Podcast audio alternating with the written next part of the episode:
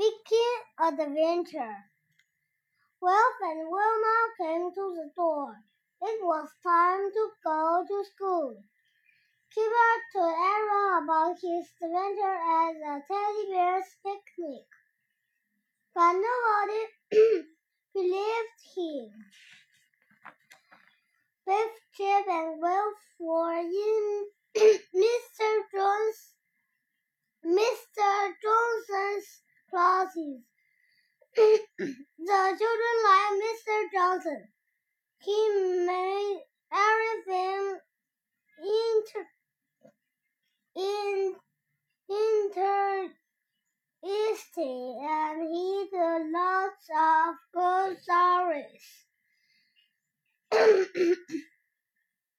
Mr. Johnson had modern sheep. Can you tell me what sort of sheep is it? He asked, well full of his head. It's a Viking sheep, he said. Well done, Wilf, said Mr. Johnson. Mr. Johnson showed, showed the children a picture of a Viking ship. This ship was called a longship. He said it had oars and a sail and it moved very fast to, through the water. The Vic the Vikings lived a long time ago, said Mr. Johnson. They crossed the sea in ships like this. Mr. Johnson showed the children a Viking helmet and a Viking shirt. Mr. Johnson helped the children with a Viking project. It was very interesting. He, they made modern warships and they made Viking ships and hymns. Mr. Johnson took the children into the school hill. They made a big long ship. They, um, they, then they all dressed up the, as Vikings and pretended to row it.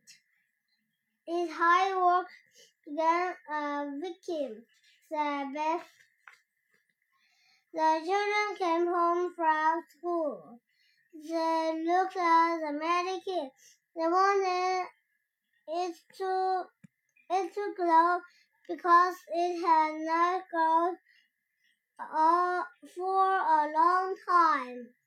Kara told them about the magic adventure, but still nobody believed him.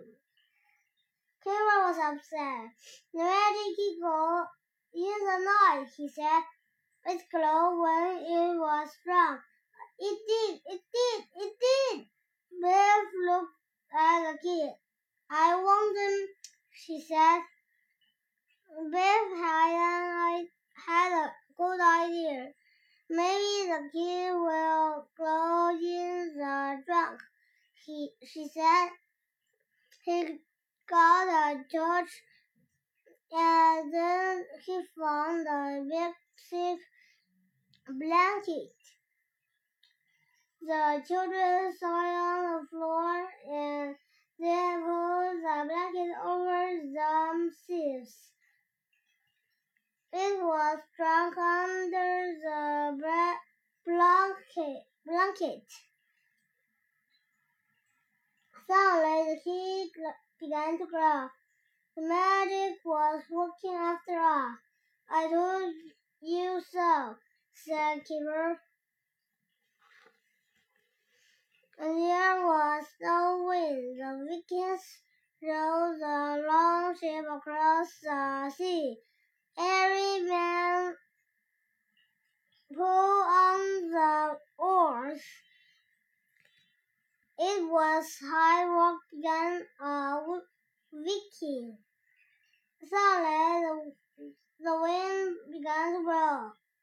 Hooray! said, said the Vikings. Now we can pull up the sail and the wind can blow the ship along and we won't have, have to work uh, so hard.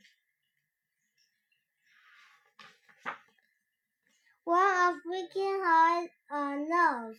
He wanted to look. He found the children. Oh no, said Wilf.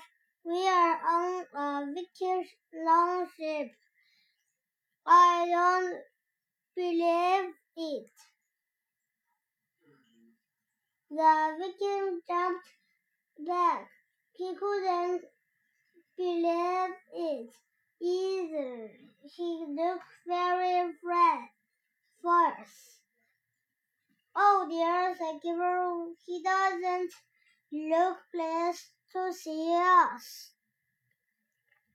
The Viking put the children to the back of the long ship. Mm, look at all these animals, said Kipper. I don't like it there. It smells. The wind to blow harder. Harder.